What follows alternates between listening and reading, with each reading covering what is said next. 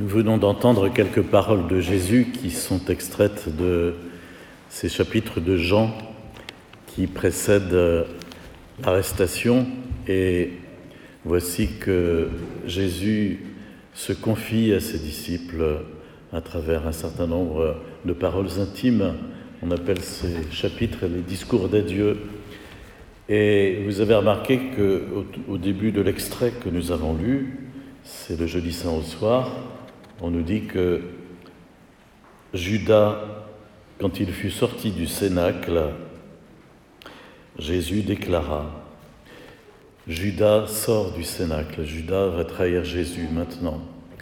Et dans les versets qui précèdent, Saint Jean nous dit, Satan entra en Judas. Et nous sommes à l'heure des ténèbres. Saint Augustin dit que euh, Judas est devenu lui-même nuit. Et il y a un contraste frappant dans ce passage entre cette atmosphère un peu glauque, qui est le moment de la trahison de Jésus, et au contraire l'assurance lumineuse de Jésus que le Père va le glorifier. Maintenant vient le moment de la croix, Jésus va passer par la croix, mais il a la conviction, la certitude inébranlable que le Père va le glorifier. Et vous avez entendu comme moi, Jésus dit, maintenant le Fils de l'homme est glorifié. C'est quand même étonnant comme parole, alors que Judas vient de sortir pour livrer Jésus, Jésus, lui, de son côté, avec beaucoup d'assurance et de lumière, dit, maintenant le Fils de l'homme est glorifié. Il est en marche vers la gloire. Et si Dieu est glorifié en lui, Dieu aussi le glorifiera. Et il le glorifiera bientôt. Vous voyez, il le glorifiera bientôt. Jésus a cette conviction de la résurrection à venir, non seulement à venir de façon lointaine, mais dans quelques heures, dans quelques jours, bientôt. C'est important d'avoir cette perspective, de remarquer que Jésus n'est pas entré dans sa passion sans avoir aussi la conviction qu'il en sortirait vainqueur par sa résurrection et que en lui c'était une lumière très forte.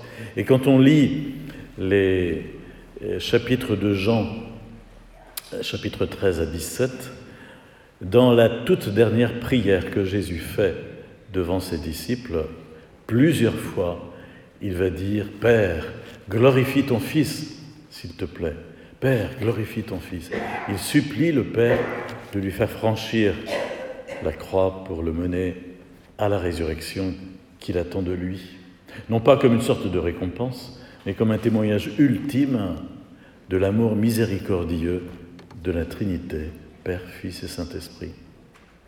Alors, en tant que baptisés, confirmés, remplis de l'Esprit Saint, nous avons la certitude que Jésus est ressuscité, qu'il avait la conviction de ressusciter et qu'il nous ressuscite nous aussi. Ça n'empêche pas que notre vie est parsemée de difficultés, d'épreuves en tout genre.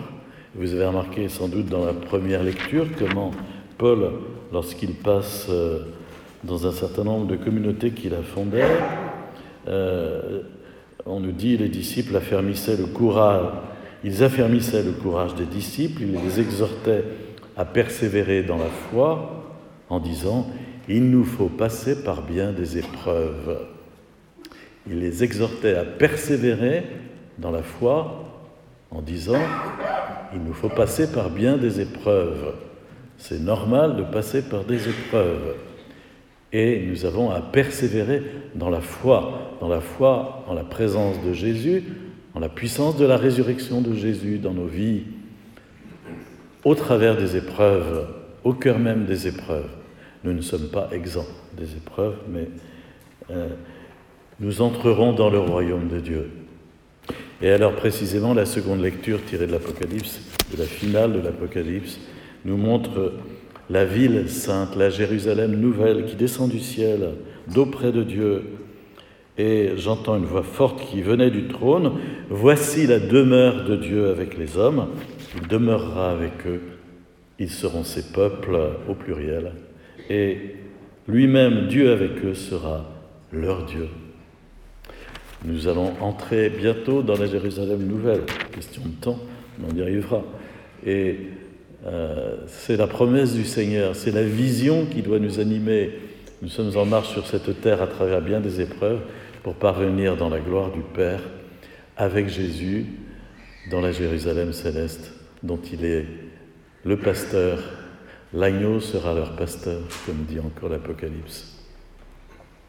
Terminons peut-être en, soulignant que sur ce chemin qui est le nôtre aujourd'hui, qui est parsemé d'embûches et d'épreuves, nous avons une aide particulière dans la présence de la Vierge Marie, en sa prière, et nous devons veiller jalousement à garder la main dans la main de Marie, à nous laisser euh, aider à marcher sur le chemin vers Jésus par Marie qui est là.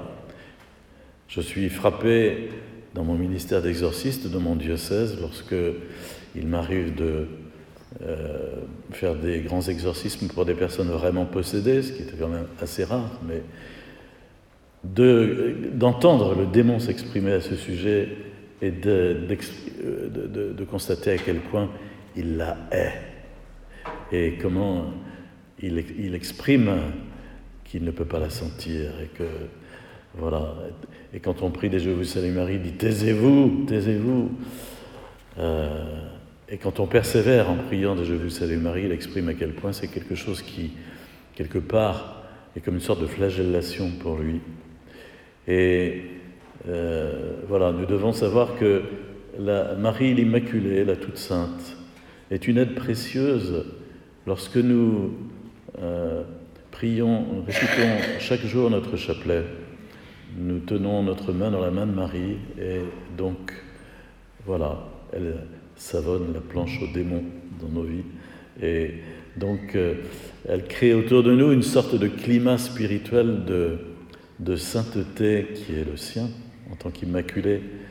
Et alors, c'est, un, c'est vraiment un plus pour chacun de nous de pouvoir bénéficier de cette mère très aimante que Jésus nous a donnée au moment de la croix en nous disant, voici ta mère.